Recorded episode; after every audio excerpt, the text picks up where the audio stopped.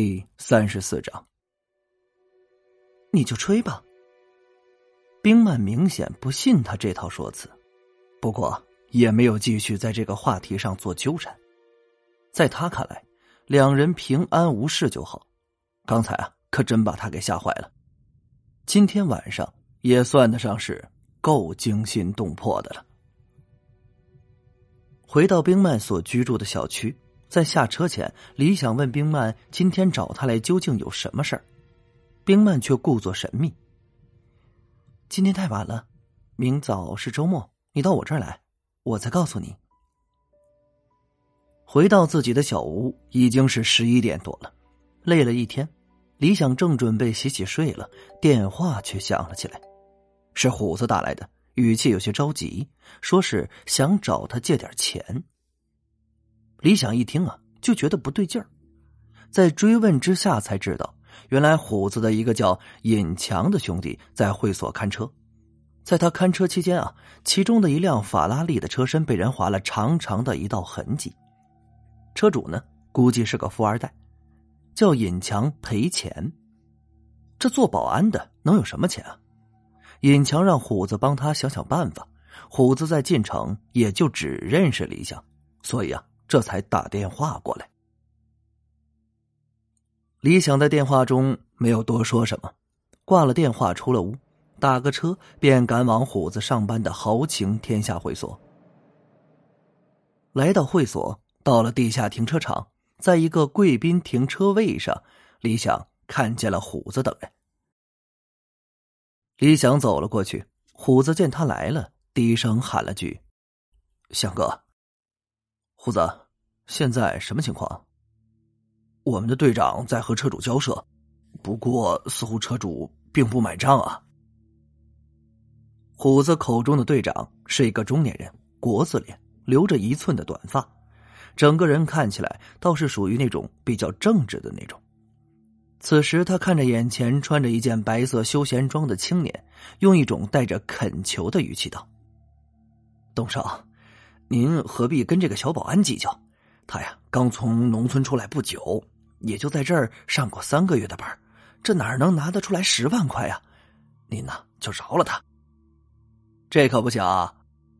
叫董少的青年一屁股坐在旁边一辆大红色法拉利的引擎盖上，抱起双手。他的工作既然是看好车库里的车，我的车在车库里出了问题，就说明他的工作做的不到位，出了事儿。他得负责的。说着，他从包里掏出一根黄鹤楼，点上，悠闲的吐出了一口烟，补充道：“刘队长，你知道的，我是一个讲道理的人。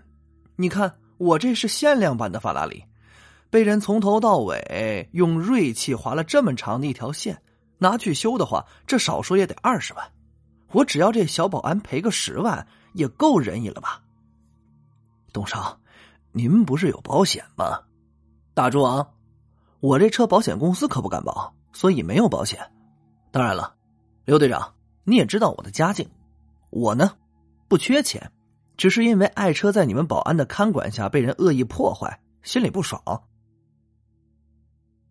站在刘队长旁边的尹强脸色很紧张，如同做错事儿的孩子，低着个脑袋喃喃道。我没有钱，啥？没有钱？董少一惊一乍的，突然提高了声调，用手摸了摸下巴，琢磨了几秒之后，似乎是想到了什么，脸上露出了微笑。没有钱的话，这可就有些难办了啊！咋办呢？有了，这样吧，你跪在我的法拉利面前磕三个响头，这十万块咱就算了。这已经是赤裸裸的羞辱了，董少，您，刘队长听见他竟然提出这种要求，怔怔的说不出话来。尹强忽然抬起了头，双目一瞪，直直的看着董少，捏紧了拳头。那董少见状，装作被吓到的样子，身子往后一缩，脸上装出害怕的样子，紧张道：“你你想干嘛？”四扑街，难不成你还想打人啊？见虎子也捏紧了拳头，李想拍了拍他的肩膀，走到董少面前，笑道：“不就是区区十万块钱吗？小意思，何必把气氛搞得这么紧张？”你谁呀？董少好奇的打量起李想来，李想同时也在打量着他。这家伙倒是长得眉清目秀，有几分帅气。不过他的眼袋有些浮肿，眉毛散而不聚，前额肤色有些暗红，一看啊，就是要倒霉的面相。这倒霉啊，分为倒大霉和倒小霉。从董少的面相看。他不久后应该会倒个小霉，不过看在他刚才的表现上，李想决定和他发生点因果，让他倒个大霉。李想很自然的将手搭在尹强肩膀上，笑道：“我是他的好兄弟。”哟，好兄弟是吧？董少看着李想，怎么看这都不像个有钱人啊，反倒……像是个爱装逼的屌丝，所以啊，他不信李想能拿出这十万块。你刚才说十万块钱是小意思，看来你是准备帮你这保安兄弟赔钱了。李想点点头，不错，把你账号告诉我，我手机转账给你。董少没料到他会如此豪爽，甚至他刚才的那些举动纯属是找乐子而已。十万块钱对他来说也就差不多一两天的花销，对他来说根本不值一提。只是今天泡妞没成功，再加上车被人划了，心情有些不爽，想调教一下看车的保安，发泄一下。可这话呀已经说出去了，董少只能硬着头皮掏出了电话，然后将自己银行卡账号告诉了李想。李想输入账号之后，在手机上开始操作转账。不一会儿，只听见董少手机“叮”的响了一声。好了，钱已经打给你了。李想说完，给虎子使了个眼神儿。看着手机短信提醒到账的十万块，董少惊讶的睁大了眼睛，心中暗想：啊，这家伙难道也是个富二代？没了借口，这乐子也没了。